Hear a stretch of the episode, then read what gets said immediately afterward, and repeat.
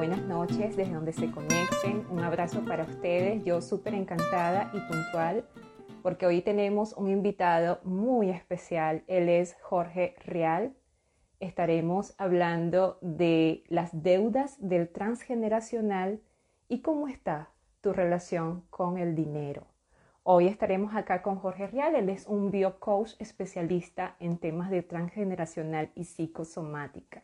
Yo voy a enseguida aprovechar acá el tiempo para enviarle la invitación para que se una desde ya a la transmisión, porque sabemos que el tiempo acá pasa súper rápido. A ver, a ver si está por ahí. Ya le estamos enviando la invitación. Esperamos que se conecte. Muchas gracias a todas las personitas que desde ya se están uniendo. Hola, buenas, buenas. Buenas noches para ti que estás desde España y buenas tardes para todo, para tu comunidad. Encantadísima de que hayas eh, aceptado nuestra invitación. Y bueno. Aquí estamos. Aquí estamos. No, antes que nada, bueno, gracias a ti, Mari, por, por invitarme a, estos espacios que, a mí me encanta, me apasiona hablar de, estos temas. Este, también te agradezco enormemente que lo, lo hayamos podido encajar con, con mis directos de los martes, que habitualmente hago los los martes a esta, a esta hora. Así que yo encantado de estar por aquí. Bueno, buenas noches. Todavía aquí, como es verano, todavía sigue siendo un poco de día, pero ya estamos en, en horario ya mm, atardeciendo de a poquito. Sí, así les había comentado. Bueno, hoy nos vamos a fusionar acá y estamos todos listos. Fíjate que estos temas, lo primero que me preguntaron es, pero ¿cómo es esto que podemos unir el dinero con lo transgeneracional? ¿Y quién más que tú que eres el experto? Ni tanto, ni tanto, ni tanto nos imaginamos cómo podemos este, unir los, los temas del dinero con el transgeneracional. Y, mm, bueno, ya contaré algunas, algunas experiencias propias porque yo en, carne propia he podido experimentar lo que es, son deudas emocionales, lo que son arrastrar programas de patrones de, dinero del, clan.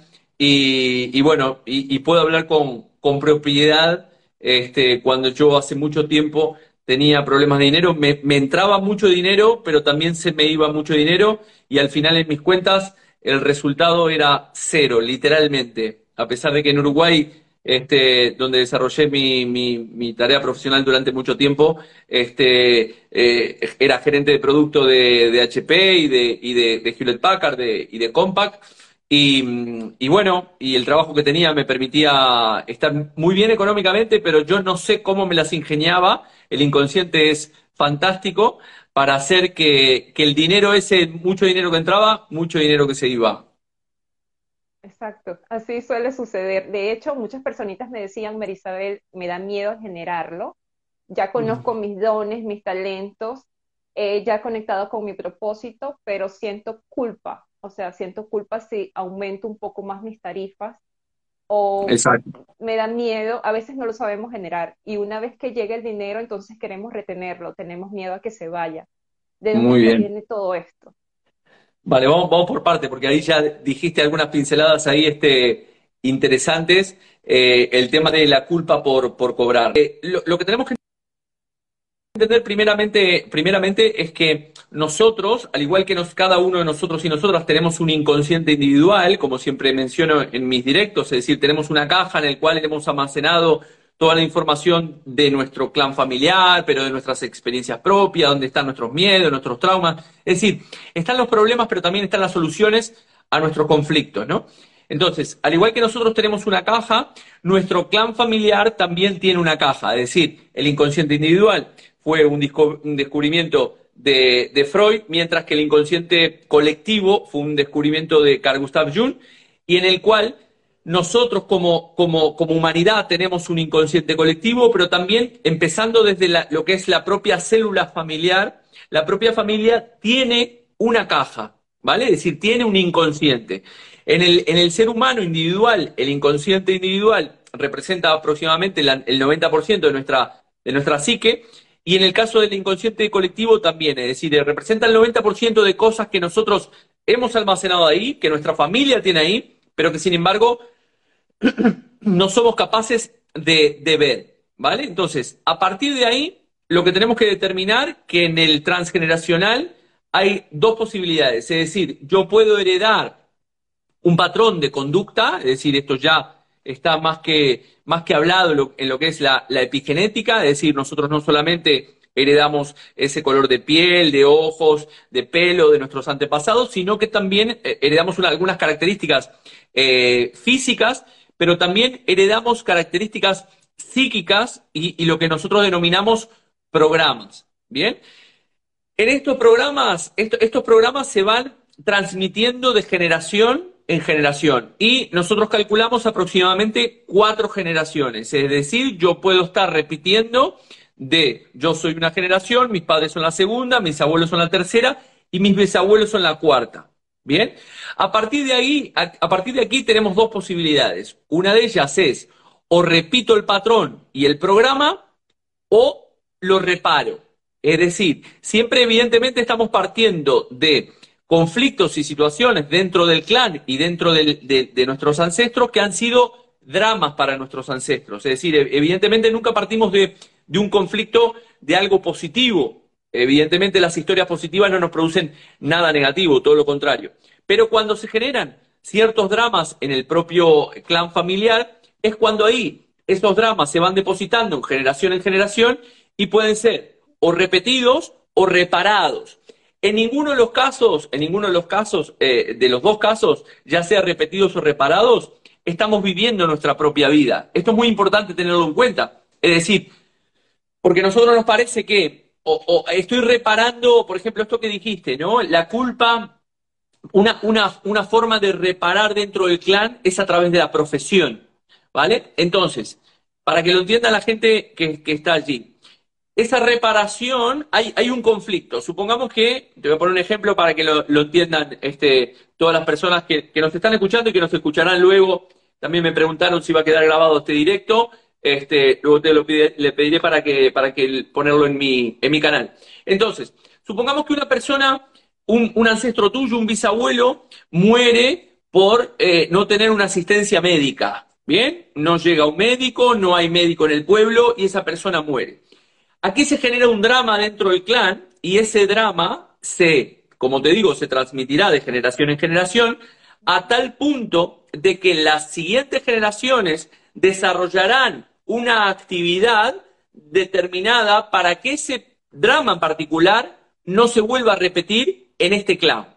¿Qué quiere decir esto? que si una persona, por ejemplo, ha muerto porque no tiene una asistencia médica, podrán hacer en las siguientes generaciones un médico. ¿Bien? El problema es que el, el, médico estará desarrollando una actividad profesional que creerá que la eligió libremente, cuando en realidad su inconsciente colectivo del clan y su inconsciente individual lo llevan a elegir esa profesión que será de reparación del bisabuelo que no tuvo asistencia médica. Pero ¿qué es lo que pasará en este caso? Es que la persona que está reparando, por ejemplo, yo en mi caso, ahora te cuento un, caso particular eh, mío propio, eh, ese médico es como que para su inconsciente, sus pacientes representarán a sus bisabuelos. Es decir, recordemos que aquí también tenemos que aclarar algunas cosas, que el inconsciente es eh, eh, real o simbólico y también es metafórico. ¿Qué quiere decir esto? Que los pacientes de ese médico representarán metafóricamente al abuelo fallecido. ¿Qué es lo que conlleva esto? Es que ese, ese, ese médico, eh, a la hora de cobrar ese dinero, ese dinero le entrará por su profesión, pero es como que el inconsciente de ese médico dirá, yo no puedo estar cobrándole a mis abuelos este servicio que yo estoy dando. Y entonces ese dinero, así como entra, se irá. Por ejemplo, en mi caso, mis, mis, abuelos no estuvieron escolarizados. Bien, entonces, de, hecho yo recuerdo a mi abuela materna este, sentado y mi abuela en la cama que de recordarla llorar porque no sabía leer o escribir. Y yo doy mucha formación.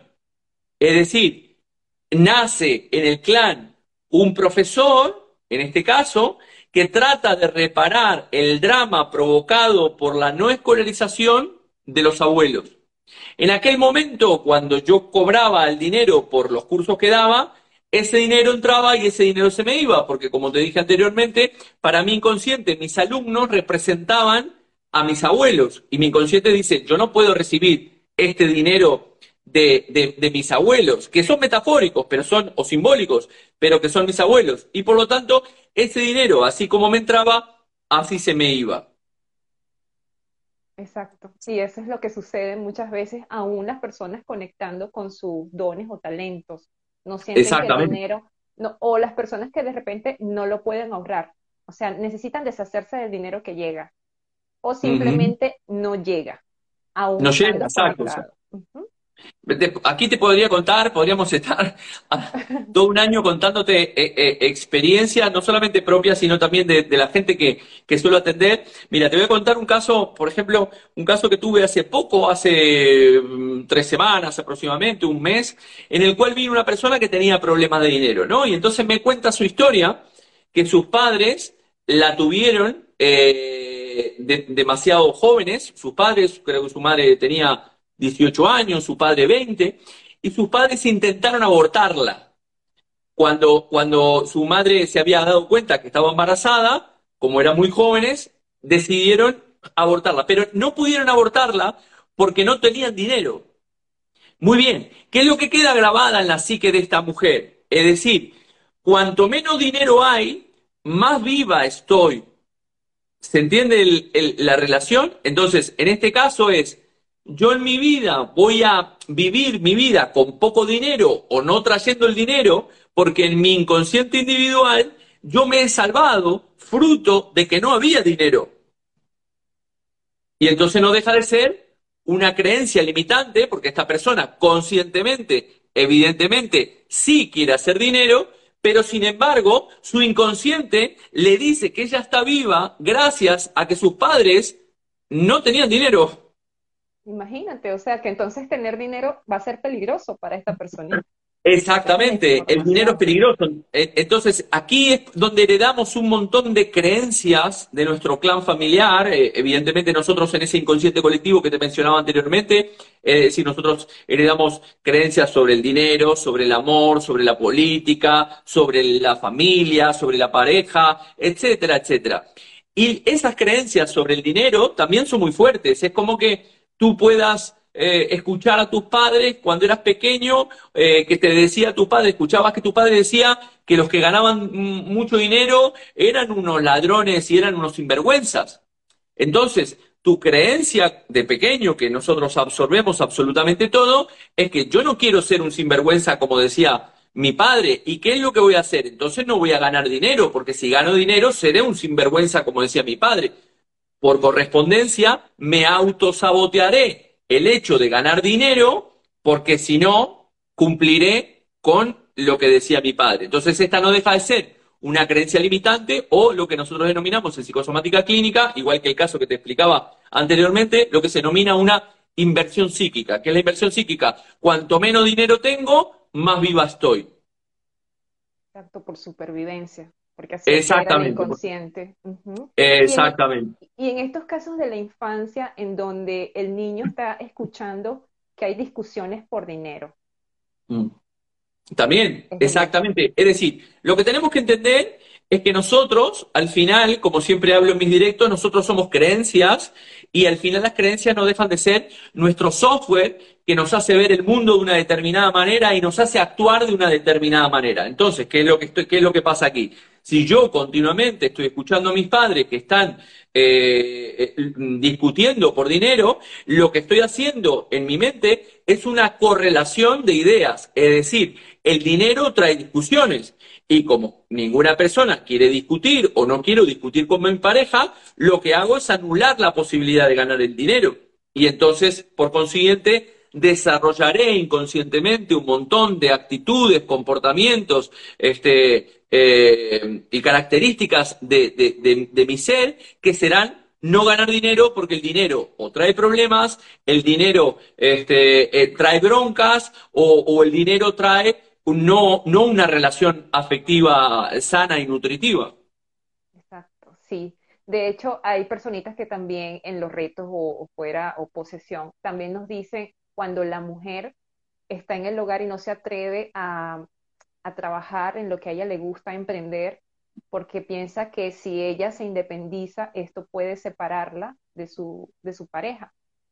Total. Bien, aquí, por ejemplo, en este caso, en este caso que mencionas, ¿no? Bueno, antes venimos de una época de que nuestros padres o nuestros abuelos o bisabuelos, eh, era una época en la cual el hombre, evidentemente, salía a, en, otras épocas, digo evidentemente en otras épocas, salía a trabajar, mientras que la mujer se quedaba haciendo la tarea de ama de casa y se quedaba cuidando a los niños. Bien, ¿qué, pasa? Por ejemplo, en mi caso, yo recuerdo que mi madre, no sé si estará por ahí este, viéndome, eh, eh, en algún caso mi madre quería trabajar, mi padre tenía un concepto muy cerrado de que no quería para nada que ella trabajara, entonces yo adquiero inconscientemente como niño una deuda emocional que luego la termino pagando en mis actitudes y mis comportamientos. Esto es muy importante también el concepto de la deuda emocional. Es decir, tenemos que pensar que en el inconsciente colectivo de clan, ese que te estaba mencionando,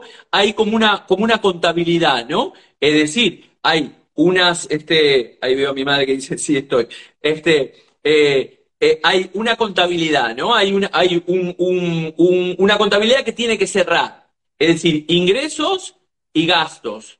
Eh, lo, que se obtiene y lo que se adeuda, ¿no? Un asiento de entrada y un asiento de salida, como, se dice en contabilidad. Esa contabilidad tiene que cerrar. Entonces, ¿cuál, es la idea? ¿Qué pasa aquí? cuando nosotros, esas deudas se generan emocionalmente. Bien, entonces por eso le determinamos deudas emocionales. ¿Cómo se van a pagar estas deudas emocionales? Es curioso porque las podemos pagar de muchas formas. Por ejemplo, eh, trabajar mucho y cobrar poco. Eh, la deuda emocional eh, la puedo cuidar de otras personas y no cobrar por ello. la grasa es una reserva de dinero, es decir, yo al final estoy Em, teniendo mi cuerpo con mucha grasa, porque para el inconsciente, como te dije, que es simbólico o metafórico, la grasa representa reservas y puede representar una reserva de dinero, eh, problemas a nivel de huesos, eh, riñón, eh, huesos, tendones, que es desvalorización, es decir, todos los problemas relacionados en psicosomática a los huesos tienen que ver con una desvalorización, estamos hablando de valor. Si yo no me doy valor a mí en mis actos y mis comportamientos me afectará a los huesos. O si tengo un problema muy de huesos, tengo que investigar cuáles son esos problemas relacionados al dinero.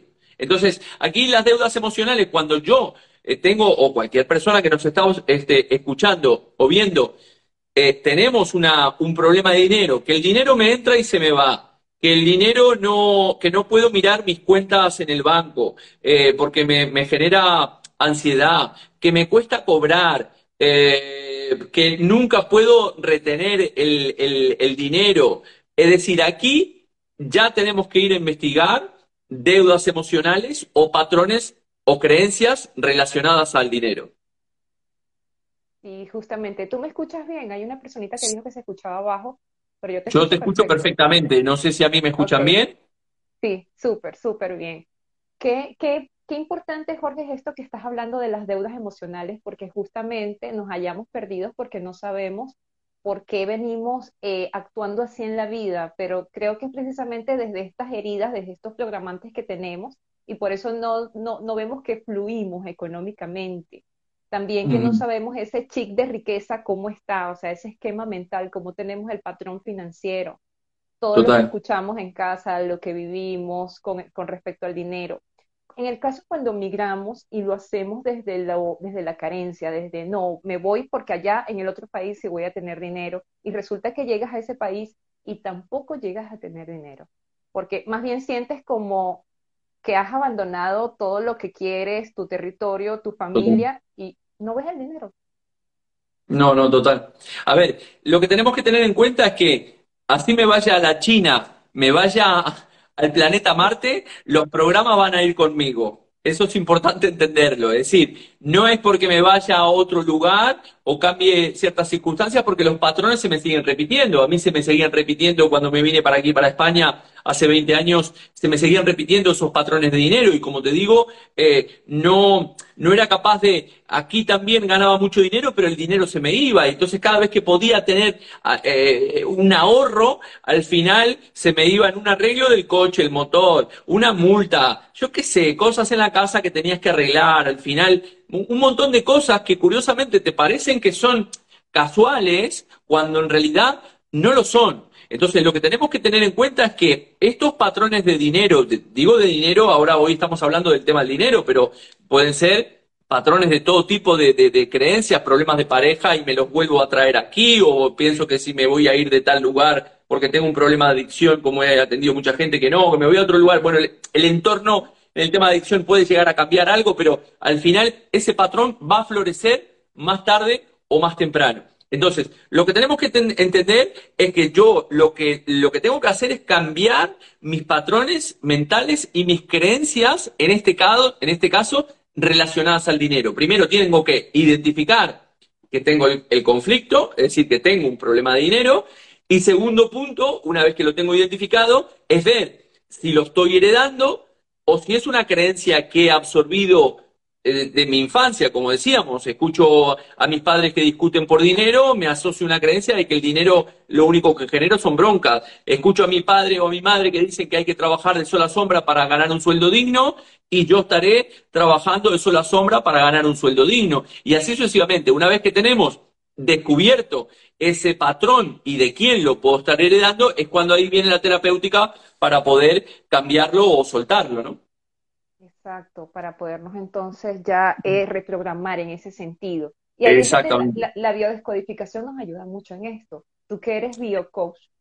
Sí, a ver, yo utilizo básicamente, eh, bueno, soy biocoach este, porque hablo de temas biológicos, pero mi metodología eh, suele ser bastante efectiva porque mezclo un montón de, de, técnicas, ¿no? Es decir, yo tomo lo que es la base del coaching, como un proceso de cambio de aprendizaje donde está una persona, supongamos que vive una persona con problemas de, dinero y marca un estado deseado, un objetivo. Eso es lo que, lo que habla el coaching, llevar a una persona desde aquí, el coach es un facilitador que lleva a una persona desde aquí hasta aquí. Una vez que, que, que, que mm, le explico este concepto y la persona se marca un objetivo, diagnosticamos diagnosticamos a través de la psicosomática clínica, es decir, la biodescodificación solamente habla de relaciones, síntomas, eh, causa, el síntoma y la causa emocional. En la psicosomática nosotros vamos un poco más allá y hablamos de sanar el alma de la persona o el alma del individuo, ya que no solamente hablamos de temas biológicos, sino que también hablamos de temas psíquicos, emocionales, incorporación emocional y un montón de otras cosas. Una vez que tengo identificado el, conflicto a través de la psicosomática clínica, es decir, diagnosticado, lo que utilizo es la programación neurolingüística para reprogramar esos patrones mentales que el individuo, que la persona trae y que este, lo están llevando a no conseguir el objetivo que quiere conseguir. Exacto, los llevamos del punto A al punto B. Exactamente. Porque hay personas también que no se sienten suficientes o merecedoras. Entonces, esta relación del valor con el dinero. Muy bien. Ahí está, a ver. No me siento, pueden haber múltiples causas, ¿no? En este caso no me siento merecedora, es decir, no me siento merecedora de, de, de, la vida que tengo o, o, no me siento merecedora de, que las cosas me vayan bien puede venir porque mis padres fui hijo, fue una persona no deseada y entonces no me siento merecedora, porque mis pilares del yo emocional o de mi niño interior no me los dieron adecuadamente, es decir, el amor, la protección y el reconocimiento, que son muy importantes dentro de nuestra etapa temprana o nuestra etapa estructural de la cual hablaba este Freud, ¿no? Entre los 0 y los 7 años tenemos que recibir de nuestros padres amor, protección y reconocimiento. Es decir, si yo no, no recibo y estoy carente en esa etapa temprana, al final voy a estar buscándolo inconscientemente siempre en mi edad adulta, inconscientemente, estaré buscando gente que me valora, gente que me diga qué inteligente que soy, qué guapo que soy, etcétera, etcétera, etcétera, ¿no? Entonces, muchas veces no nos sentimos eh, merecedores, y esto también habla de lo que es eh, una inversión psíquica, entonces yo no me siento que merezca placer. Vuelvo a insistir, puede ser multifactorial, puede, eh, podemos estar hablando de un síndrome yaciente, es decir, un montón de, factores que, no nos da el tiempo para, explicarlo aquí. Pero si yo no me siento merecedor o merecedora de obtener placer, de que mi vida me vaya bien, de es que hay algo en mi mente inconsciente que tendría que trabajar, ya que esa mente inconsciente me está diciendo de, que yo no puedo llegar a ese punto B, porque cualquier persona es merecedora de tener una vida este, digna, confortable, con sus necesidades básicas cubiertas. Entonces, cuando yo pienso que no soy merecedor, es cuando ahí tendré que ir a buscar a mi caja, porque seguro estoy trayendo un programa de no merecimiento y de no valor que me podrá afectar entre otras tantas causas, entre otras este, tantas este, psicomatizaciones, por ejemplo, a los huesos, a los tendones o a los músculos que hablan de la desvalorización. No me estoy dando valor a mí mismo. Importantísimo, perdón. Y cuando estamos en esa, en, cuando ya descubrimos, cuando vamos contigo y descubrimos que tenemos este problema en las articulaciones, que hay una desvalorización presente, ¿cómo hacemos para desbloquear esto en nosotros? Bien, a ver, básicamente la, nosotros en psicosomática hablamos de tres puntos fundamentales. Primero es la toma de conocimiento, es decir, entender estas cosas que, que, tal vez estamos explicando hoy en este directo. El segundo punto es la toma de conciencia, que ya es el 50% de la resolución del conflicto. Es decir, la toma de conciencia es, ah, yo entendí que tengo en mi inconsciente un programa que pertenece a mi padre, a mi madre, a una creencia limitante o a un transgeneracional porque estoy reparando, como venimos hablando. Tomo conciencia de ello y luego está la toma de conciencia liberadora, en el cual la persona se, se permite soltar ese programa o cambiar esos patrones, porque lo más curioso de toda esta historia, que debido a esas fidelidades familiares inconscientes del transgeneracional, la persona tendrá una tendencia muy fuerte a seguir actuando de esa manera. Tendrá resistencias muy importantes en su vida. De, hecho, por ejemplo, en mi caso, ¿no? Eh, cuando yo trabajé tres cosas principalmente con relación al dinero, como te decía, el dinero me entraba, el dinero se iba. La deuda emocional con mi madre, este, eh, con el tema que me acuerdo de hecho que estaba en, uno de los módulos de psicosomática clínica este, con, con CELAM y, habíamos hablado de estos temas de la deuda emocional y en el, en el avión cuando venía de Madrid hice una, una carta de cancelación de deuda emocional que al día de hoy había tomado conciencia de que había heredado una deuda emocional inconscientemente del niño, etcétera, etcétera, y que a partir de hoy, día y fecha, cancelaba esta deuda, ¿no? Con, mi madre. Este, me acuerdo que se la leí, etcétera. Y eh, entonces, a partir de ahí es cuando la persona tenemos que trabajar esa terapéutica para que la persona pueda empezar a actuar de una manera totalmente contraria y consciente, eh, en hiperconciencia, en contra de ese programa y de ese software que le dice que no, no, no, no, de ninguna manera tú tienes que seguir perteneciendo a este clan de gente obrera, trabajadora, currante, de que hemos ganado siempre un sueldo miserable y que, y que así nos tenemos que morir porque somos de este tipo de gente. Entonces, para, para el inconsciente del individuo romper con esa necesidad que todos tenemos como seres humanos de pertenencia al clan, que le llamamos fidelidad de familiares inconscientes, es un trabajo importante. ¿eh? Ahí hay una personita que está haciendo, se me quedó trabado el chat, hay una personita que creo que está haciendo una preguntita, ¿la logras alcanzar a ver, Jorge? Sí, aquí, aquí me dice Marina, me dice, este, ¿pueden ser improntas creadas durante la concepción, gestación y nacimiento, el desmerecimiento o deudas emocionales? Sí, bien. Este, ya sabemos que básicamente cualquier eh, sintomatología que pueda sentir o pueda padecer una persona, ya sea física, psíquica o comportamental, en este caso un comportamiento acerca de tengo el dinero y, lo tengo que gastar, ¿no? Eh, o me entra el dinero y lo, tengo que gastar. Ahora te voy a contar la, tercera, las otras dos opciones que trabajé también en mis historias. Eh, puede ser, o, como decía, temas generados en mi propia edad cronológica del propio individuo, es decir, creencias que yo fui incorporando a mi vida fruto de las experiencias que fui teniendo. Puede venir del transgeneracional, como estamos diciendo, es decir, herencias de creencias de, de, mis antepasados en relación al dinero, deudas emocionales, etcétera, etcétera. O también, como dice Marina en este caso, pueden ser también de lo que nosotros denominamos el proyecto sentido gestacional. El proyecto sentido gestacional va desde nuestra concepción hasta un año y pudiendo llevar hasta los tres años de vida. ¿Qué es lo que pasa aquí? Esto es un concepto que lo descubrió eh, un psicólogo eh, francés eh, llamado Marc Frechet, que hablaba de que durante el proyecto sentido gestacional, esta concepción hasta esos tres años de vida, todo lo que haya experimentado la madre durante ese periodo afectarán al niño o la niña en su edad adulta. ¿Qué quiere decir esto? Él decía, si mi madre habla francés, yo hablaré francés en mi edad adulta. Si mi madre habla problema de pareja, yo hablaré problema de pareja en mi edad adulta. Si mi madre habla o experimenta, hablar metafóricamente o experimenta problemas de dinero durante mi proyecto sentido gestacional, yo también podré experimentar problemas de dinero en mi edad adulta. Es decir, aquí estamos también hablando de una fidelidad inconsciente hacia ese comportamiento o hacia esa emoción o a ese psicoyoc o a ese drama vivido por la madre y entonces en el inconsciente de esa persona se graba cuantos más problemas de dinero yo tengo, más cerca o más comprendo a mi madre. Y entonces voy a estar repitiendo los problemas de dinero que sintió mi madre eh, o los conflictos de dinero que tenía mi madre mientras me tenía en la panza o hasta que se desarrollaron esos tres años de vida.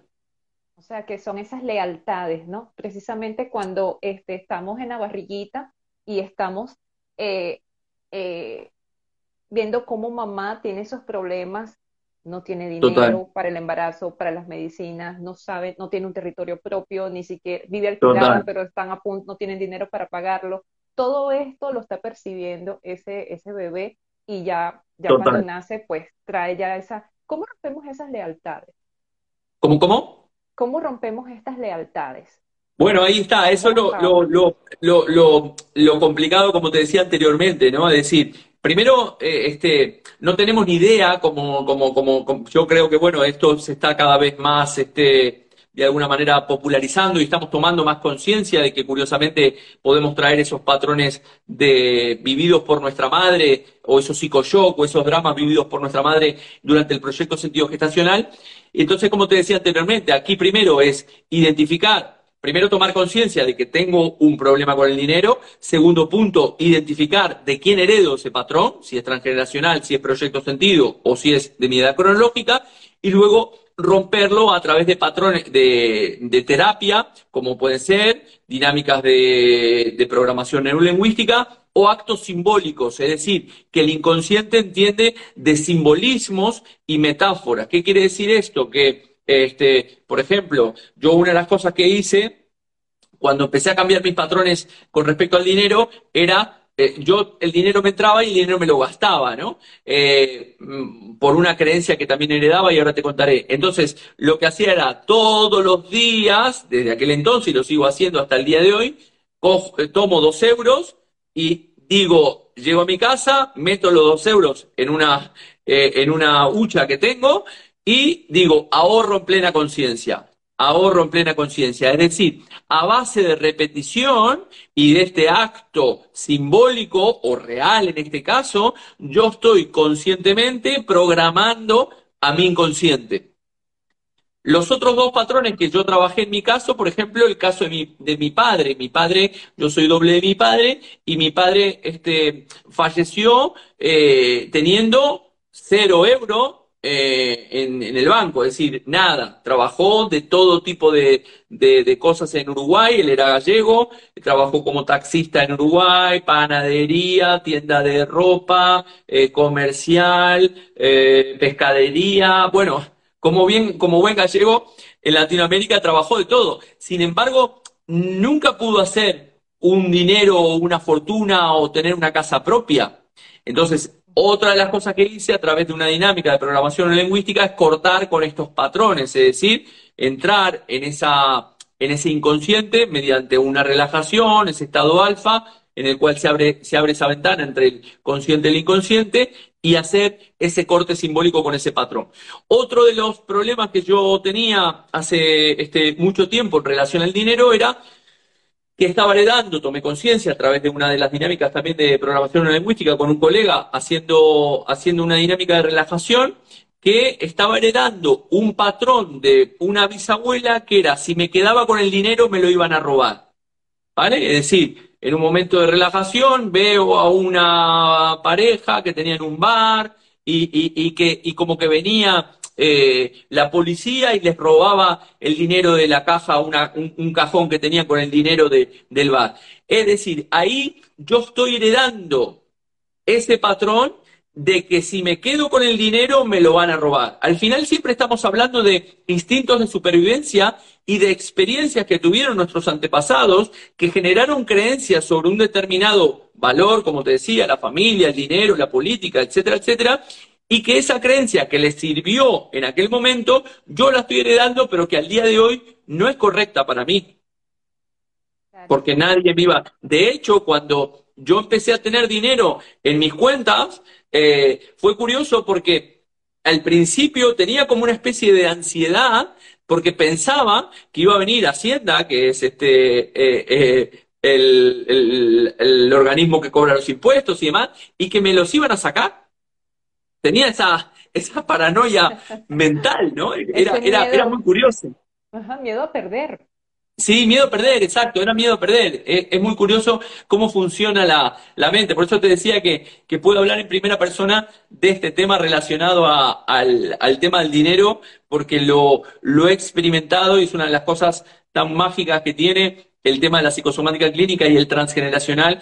lo complicado muchas veces es determinar dónde está ese patrón o ese cable que, que debemos cortar, ¿no? Ahí es donde está esa historia, determinar cuál es el software que yo he instalado, si es propio, si es de mi madre, si es, si es heredado de alguna persona del, propio transgeneracional, ¿no?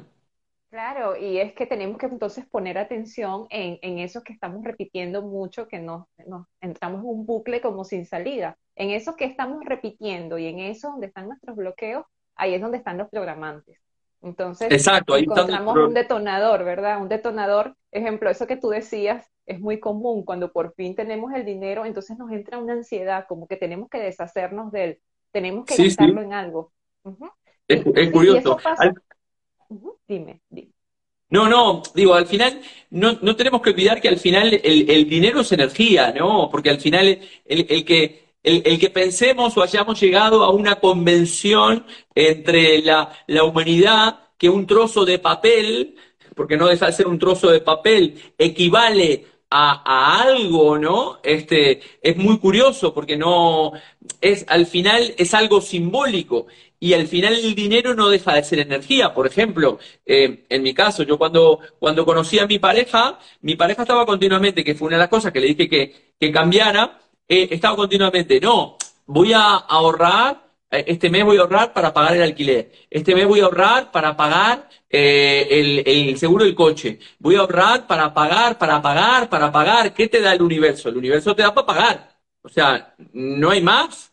Entonces es muy importante la forma en la cual nosotros nos estamos hablando continuamente, porque la forma en la cual nosotros hablamos al final nos estará haciendo densificar una realidad u otra. Si yo me digo, es como si yo te pusiera el ejemplo, supongamos que yo quiero comprarme este, este mando, ¿no?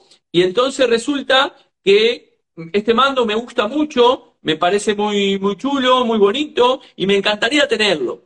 Pero este mouse vale 100 euros y yo en mi bolsillo tengo 10 euros.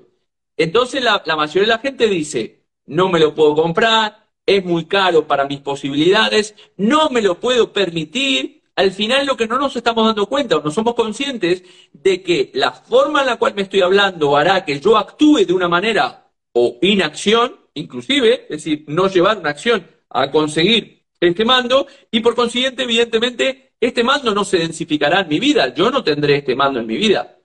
Sin embargo, en la psicología cognitiva o en el mundo del coaching, lo que hacemos es cambiar ese paradigma. ¿Qué significa esto? Que si yo quiero este mando, este mando puede ser un objetivo en mi vida. Quiero una casa, quiero un coche, eh, quiero, no sé, cualquier, quiero poner un negocio. Tendré que empezar hablarme, a actuar y a vibrar en línea con mi objetivo. Yo no puedo estar diciéndome, esto es muy difícil, qué complicado, muy caro, no me lo puedo permitir porque al final no podré llegar a ese objetivo. Tendré que cambiarme esa forma de hablar y ser consciente de que al final me estoy hablando de esa manera porque tengo programas limitantes en relación al dinero. Tendré que decirme, bueno, solamente me faltan 90 euros, voy a ver cómo los consigo, cuánto ahorro por mes, pero este, este mando en el futuro será mío. No renuncio a ese objetivo que quiero, en la medida que yo me sienta merecedor de ese objetivo.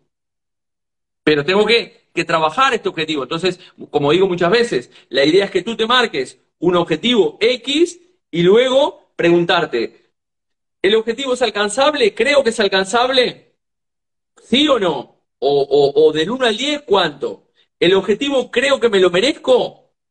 ¿Sí o no? O del 1 al 10, ¿cuánto? Si yo llego a valoraciones que son por debajo de, del 7, quiere decir que hay creencias limitantes que me están llevando a no conseguir el objetivo. Exacto, lo alcanzable, eso es importante. Exacto. Otra cosa que puede pasar dentro del dinero, este, eh, aquí esto que estamos comentando, muchas veces hay una fidelidad a, de repente a un, a un padre o un macho alfa muy fuerte dentro de un clan familiar y yo no me, eh, no, no me puedo permitir o no me permito superar a, a, mi padre, por ejemplo. Es una fidelidad, ¿no? Entonces al final voy a tener un techo, mi padre llegó, supongamos que, no sé, a soldado, y yo nunca podré ser teniente, ni general, porque, porque no puedo, tengo una creencia de que no puedo superar a mi padre. O mi padre hizo, no sé, 10.000 euros y yo no podré pasar de esos 10.000 euros. Porque no deja de ser una creencia también. Sí, súper. Exacto, exacto. Jorge, Entonces, y con esas... Sigue, sigue. Dime, dime, dime. ¿Qué pasa con esas personitas que le encantan las deudas? O sea, que no, y no, y no pagan. Porque imagínate, tú, imagínate, tú, no se conecta, eh, quieren ser prósperas, pero no pagan. Tienen ese, ese chic de deuda.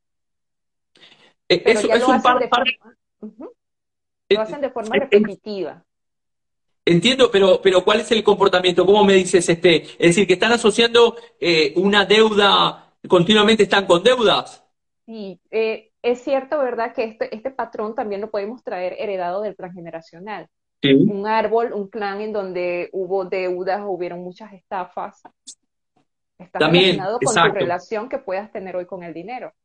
Exactamente, exactamente. Supongamos que mi padre o mi abuelo, eh, como llaman aquí en España, era un cafre, ¿no? Era, era, era un, ladrón y, y, era un estafador. Y curiosamente, yo soy doble de, de mi abuelo o de ese bisabuelo. ¿Bien? Como dije al principio, tenemos dos posibilidades. O yo puedo salir un ladrón de un estafador, o eventualmente lo que puedo hacer es también heredar y tratar inconscientemente de pagar esas deudas que ha generado mi abuelo o mi bisabuelo. ¿Se entiende? Entonces, yo estaré pagando continuamente. Yo una de las actitudes que tenía cuando tenía mis problemas de dinero y cuando estaba pagando esa deuda emocional era pagar. Íbamos a comer y yo te decía, no, yo, yo pago, Mari, no pasa nada. Íbamos a tomar un café, yo pago, yo pago, pago, pago, pago, pago, pago siempre era como que tenía esa necesidad de pagar porque si no, no, no me sentía, no me sentía bien y tranquilo. O, hoy trato de nivelar, ¿no? Me, dejo invitar dos por tres. Eh, entonces, cuando una persona tiene ese tipo de conductas que son muy marcadas, es cuando ahí nos tenemos que preguntar de que hay algo eventualmente que estoy trayendo, como decíamos, o, o que estoy heredando y que, y que obedece a una programación. Entonces, en este caso, las deudas yo puedo heredar eh, las deudas, el inconsciente colectivo de mi abuelo, mi bisabuelo que estaba endeudado hasta las trancas y ser yo lo que se denomina un yaciente, es decir, un representante de, de mi abuelo, voy a heredar todo el inconsciente de mi abuelo, entre ellas también las deudas.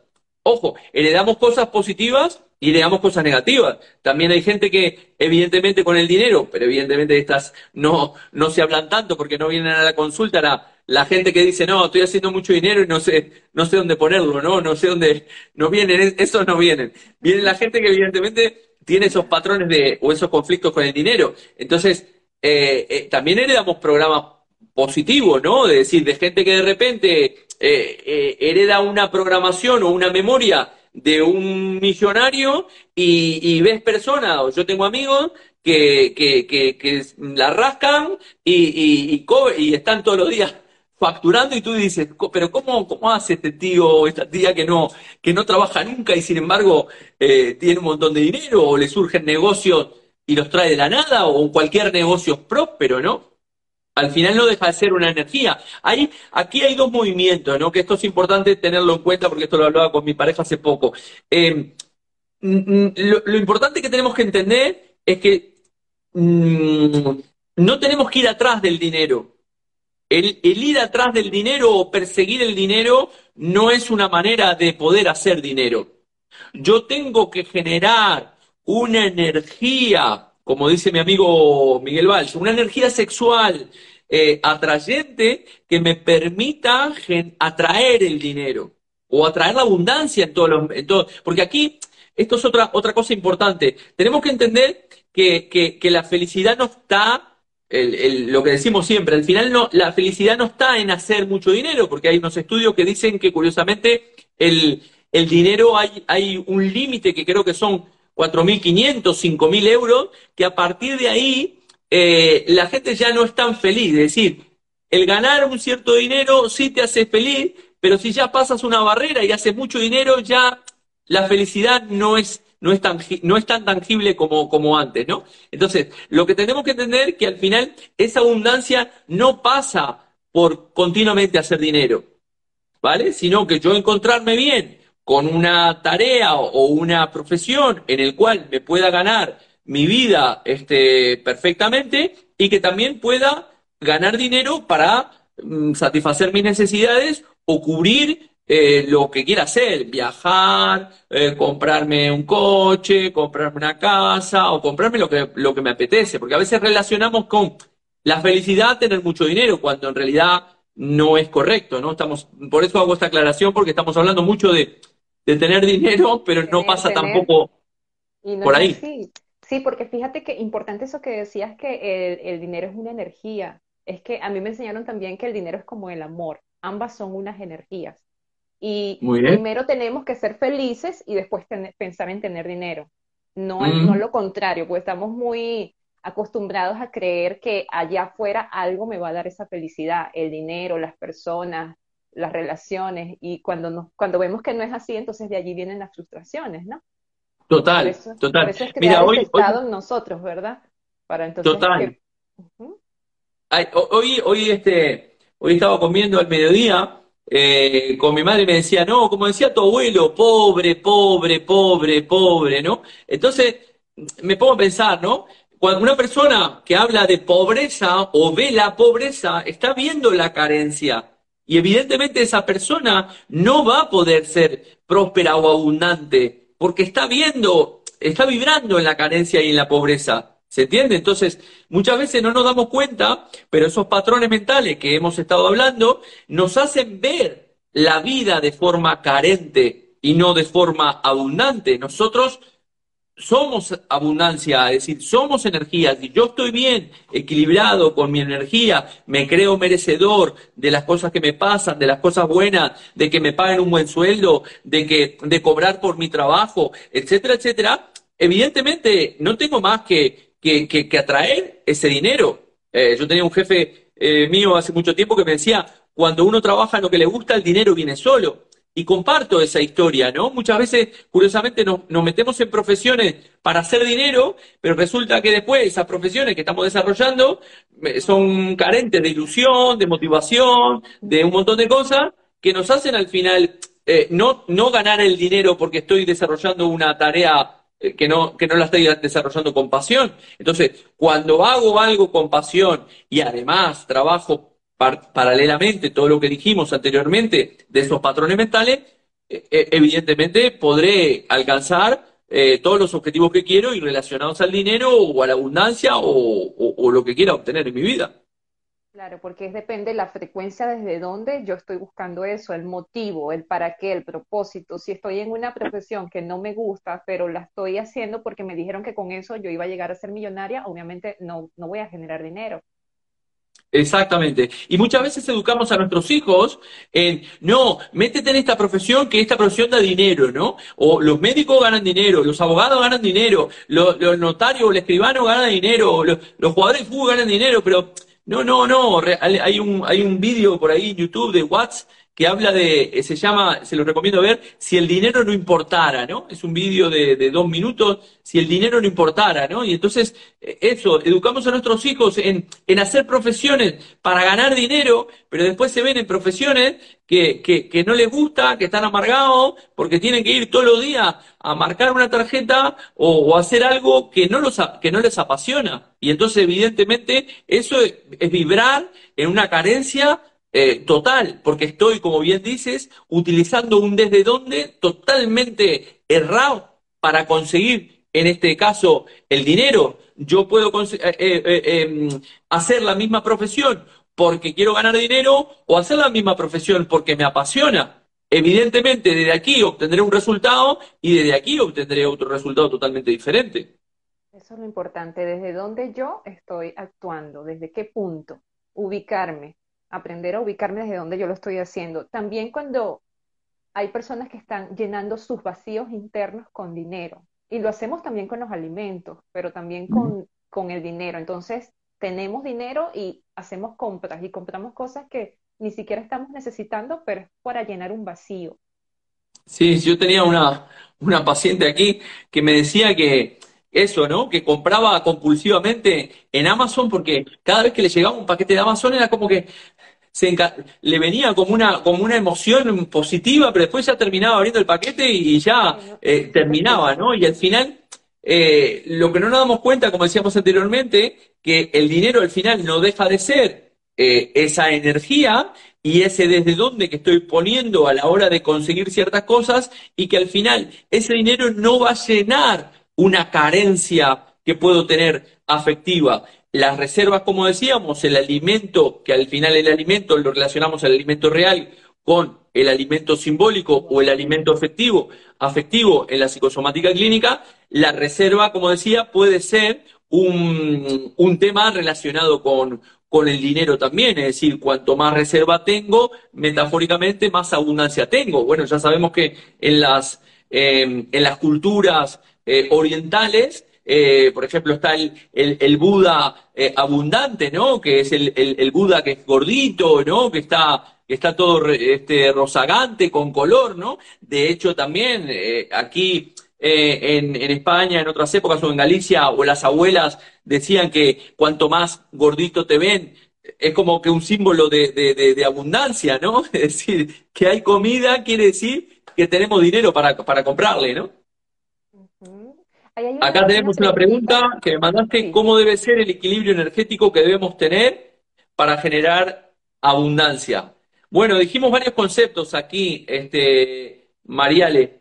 Eh, a ver, a nivel vibracional yo me tengo que ser, sentir merecedor de, de, de, que pueda, de que pueda cobrar algo, ¿no? Mencionábamos al principio esta este, este problema que tienen muchas veces. Yo veo cuando doy formación, ¿no? La formación en coaching eh, o en PNL o en temas de psicosomática, que después la persona se monta su consulta y que tenemos muchos problemas a la hora de cobrar, ¿no? Porque estamos en esa deuda emocional, es decir, porque no tengo miedo en cobrarle a mis abuelos o a mi tío fallecido o a mis bisabuelos, ¿no? Entonces, al final ese equilibrio energético tiene que ser eh, en plena conciencia y coherente entre lo que estoy pensando, lo que estoy haciendo y lo que estoy sintiendo.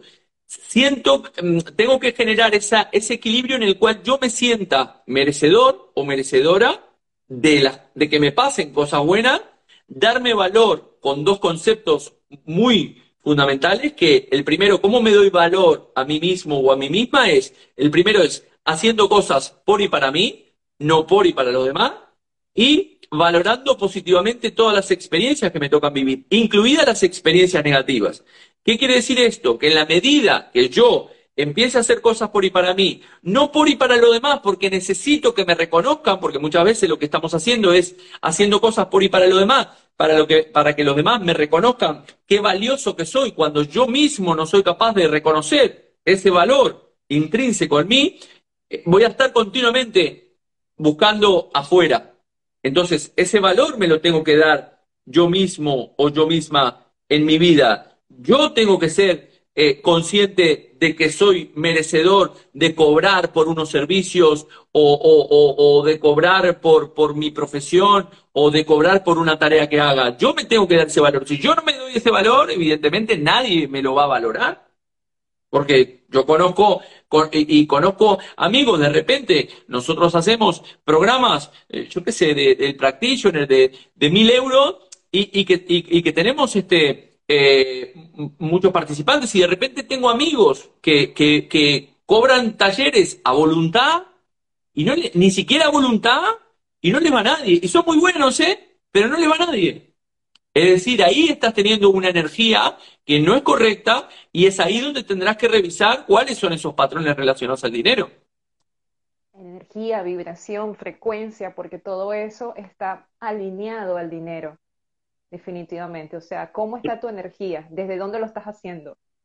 ¿Desde dónde? Exacto, como decíamos anteriormente, ¿no? Este, de, eh, ¿Desde dónde estoy haciendo esto? ¿Estoy haciendo, estoy mirando esa abundancia o estoy mirando la carencia? Porque esto es lo que hacemos muchas veces, ¿no? Como seres humanos, ponemos foco en lo que no tengo, ¿no? O pongo foco en la deuda.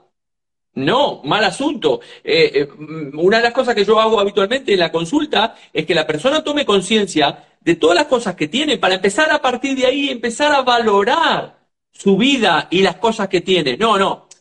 Pero muchas veces le digo, ¿tienes casa? Sí. ¿Tienes dónde comer? Sí. ¿Tienes cama? Sí. ¿Tienes eh, wifi? Sí. ¿Tienes móvil? Sí. ¿Tienes tus padres? Bien. Sí, pero la pareja, pero me falta, me falta, siempre falta. Entonces estamos poniendo foco en aquellas cosas que faltan. Y entonces eso es una manera de mirar de una, de una manera totalmente carente la vida. Porque estamos mirando la vida desde la carencia, de lo que me falta. Y continuamente estoy buscando cosas que me faltan, sin ser consciente y reconocer cuáles son las cosas que tengo en mi vida, que son muchas y que son muy importantes. Ya el hecho de tener vida y respirar y tener tus necesidades básicas eh, te sientes que tener el agradecido y el sentirte agradecido es una de las cosas que te, te hacen aumentar tu nivel de vibratorio. Por eso luego pasa este sesgo de confirmación, o sea, en donde yo más pongo mi atención, eso es lo que yo se va a expandir, eso es lo que yo voy a ver. Entonces, esos van a ser, de allí van a depender tus resultados, en donde tú pones Total. foco. Totalmente, exacto, exactamente. Entonces, si yo pongo foco en todo lo que me falta, la carencia, ¿qué me dará el universo? Más carencia y más cosas que me faltan. No pondré foco en las cosas que tengo y no seré agradecido por las cosas que tengo. Tendré foco en las cosas que me faltan y evidentemente el universo me dará más de eso. Si pongo foco en, pagar deuda, el universo me dará para pagar deuda y así sucesivamente. Como las personas que solo piden lo necesario, dinero para este para cubrir mis necesidades básicas. Bueno, tendrás solo para lo necesario, nunca tendrás más que suficiente. Y Exactamente, a veces no, importante. El, el pedir a veces no, por eso la importancia en el coaching, ¿no? De, poder filtrar un objetivo muy claro, porque a veces la persona eh, no sabe, sabe lo que no quiere, pero no sabe lo que quiere, ¿no? Y de repente te dice, no, bueno, eh, quiero, a ver, ¿qué quiero? ¿Qué quiero? Quiero más dinero. Y entonces de repente del, eh, del cielo cae un céntimo. Y es como que alguien allá arriba te dice, ah, tú pediste, pediste más dinero, allí te cumple, pide y se te dará y te ah, no, pero era más dinero. Bueno, te caen 10 céntimos en lugar de uno. Tú pides. Exacto. Entonces muchas veces no sabemos, no sabemos pedir, ¿no? De las cosas que realmente queremos y enfocarnos directamente, poner foco en eso que realmente queremos, ¿no? Y yo creo que primero tenemos que empezar a colocar el foco dentro de nosotros mismos, porque ya vivimos en una cultura en donde nos enseñaron a estar pendiente de la afuera y no empezar desde adentro. Y yo creo que todo lo que nos ha ido ocurriendo es para que volteemos la mirada y volteemos a vernos. Y al conocernos más, entonces ahí vamos como que a tener mejores resultados. Tú tocaste un punto muy valioso que es el valor, que yo creo que el valor y la autoestima es algo que debería de, debería de estar en todos los, los programas curriculares desde que estamos chiquititos. ¿Cómo podemos afianzar ese valor y ese merecimiento? Porque uno de los grandes bloqueos es que no nos creemos merecedores. Sí, eh, eh, esa.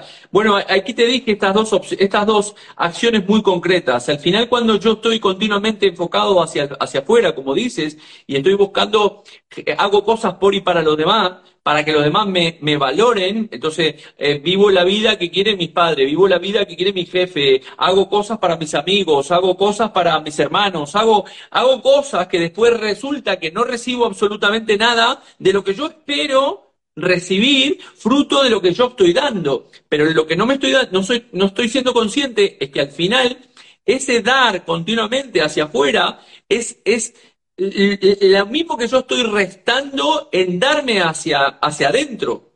Es decir, al final, en estas dos fuerzas que hay, la fuerza centrífuga que está hacia afuera y la fuerza centrípeta que está hacia adentro, yo tengo que empezar a darme a mí para, una vez que yo me doy a mí, poder ver esa, esa historia afuera, como dice el, el lo que es arriba es abajo, lo que es adentro es afuera. Si yo afuera no veo gente que me valora, no veo gente, este, no veo abundancia, no veo amor, no veo dinero, quiere decir que esa carencia que yo estoy viendo en el exterior es una carencia que yo tengo internamente. Entonces, a partir de aquí, ¿qué es lo que tengo que hacer? Tengo que empezar a valorarme, darme ese amor a mí, reconocerme lo valioso que soy, en lugar de estar buscando esa palmadita externa para buscar ese reconocimiento a ese niño interior que tuvo esa carencia en su etapa temprana. Exacto, no andar buscando la aprobación de afuera, sino empezar por nosotros mismos. Exactamente. No, estoy viendo el reloj, no sé qué, cómo vamos de tiempo. Estamos en una hora, no sé si te cortará ahora o eh, creo que Instagram estaba un poco más. sí, me corta la hora. Bueno, aquí nos quedaríamos una hora más porque hay tanto que hablar sobre el dinero, sobre la abundancia y tantos patrones que traemos. Te doy, Total. Te, te, agradezco demasiado por haber compartido con nosotros este tiempo. Gracias por haber estado acá. Por supuesto, a todas las personas que se unieron, que lo pudieron ver en vivo y a los que lo verán en diferido, muchísimas gracias. Gracias, Jorge. No, gracias a ti, Mari, por invitarme. Yo encantado, como te digo, de, hablar de estos temas. recordarles a la gente que, sí, que quedará este directo grabado mm, muy interesante. Este, para aquellas personas que tengan problemas de, dinero, así que quedará grabado en tu canal. Yo lo, publicaré este, con mi gente en, en mi canal. Así que nada, agradecerte enormemente esta, esta posibilidad. Gracias a todos y a todas las que están del otro lado, que nos han escuchado y nos escucharán para, para que, bueno, hayamos aportado este pequeño granito de arena a poder desarrollarnos este, eh, personal y profesionalmente también. De eso se trata, de seguir creciendo en estos temas que tanto nos encantan. Gracias, Jorge. Gracias, Mari. Abrazos a tu comunidad. Un fuerte abrazo a la tuya también. Chao, chao. Hasta una próxima vez. Chao, chao. chao.